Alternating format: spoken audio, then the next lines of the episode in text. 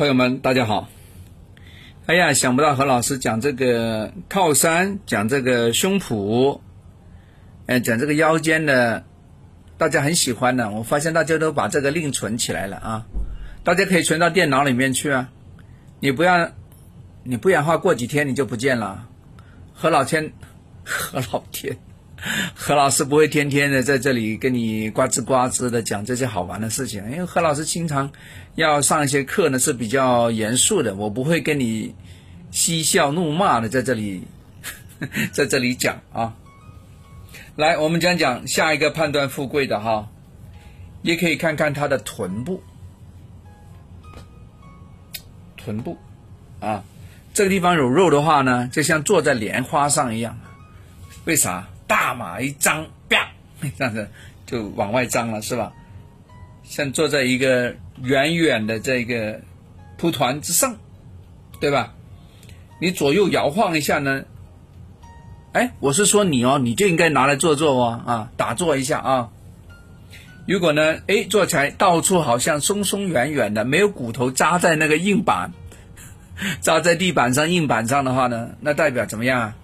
这个肉垫子是蛮多的啊，医生打屁股针的时候都蛮开心的啊，不怕扎到骨头啊，哎，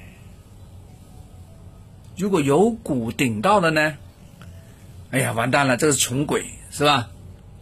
医生都怕你啊，因为这个扎针扎下去会不会扎到骨头啊？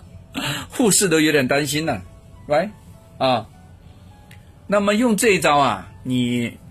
挑男的也好啊，或者说你挑女的也好，都可以用这一招。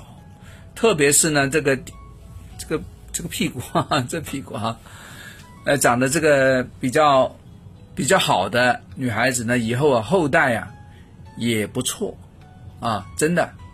因为这骨盘比较大的话呢，生小孩容易，也就是说生小孩对她来说一点困难都没有。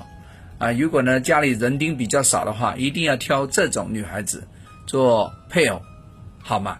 啊，这种这种女孩子呢，往往呢心胸也比较宽广啊，不会为一些小事情啊跟老公唧唧呜呜的啊。那反过来呢，如果女孩子找了这样的男的呢，也是代表她胸怀比较大，好不好？用这个来选的人呢，他也比较怎么讲啊？看得开，吃得开。做的东西啊，怎么样？比较有气度啊！大家用这个可以挑男的，也可以挑女的，OK，这样的才能够聚财。何老师呢，在出社会的时候呢，也曾经为一家企业服务啊。当时我们的呃，我们的总经理呢啊，他的英文名叫什么？叫 Edison，他姓柳啊，柳宗元的柳，跟我的名字那个柳一样的。他那个肚子。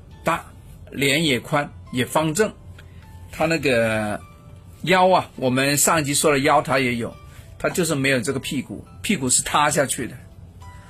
哎呀，干不了半年就被那个香港那边的集团的老板给炒掉了。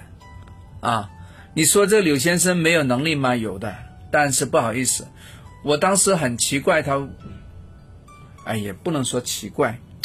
我当时呢，对于公司委任他过来做中方这边的总经理呢，其实我有点怀疑的，因为看那个样子呢就有问题啊。但想不到那么快就被 fire 掉了，啊，这跟屁股也是有点关系的，坐不住，坐不好，啊，你怎么坐得住嘛？屁股都是溜的，你怎么坐得住啊？啊，要坐得稳稳当当的，是坐在莲花之上，啊，明白不？这样才行啊。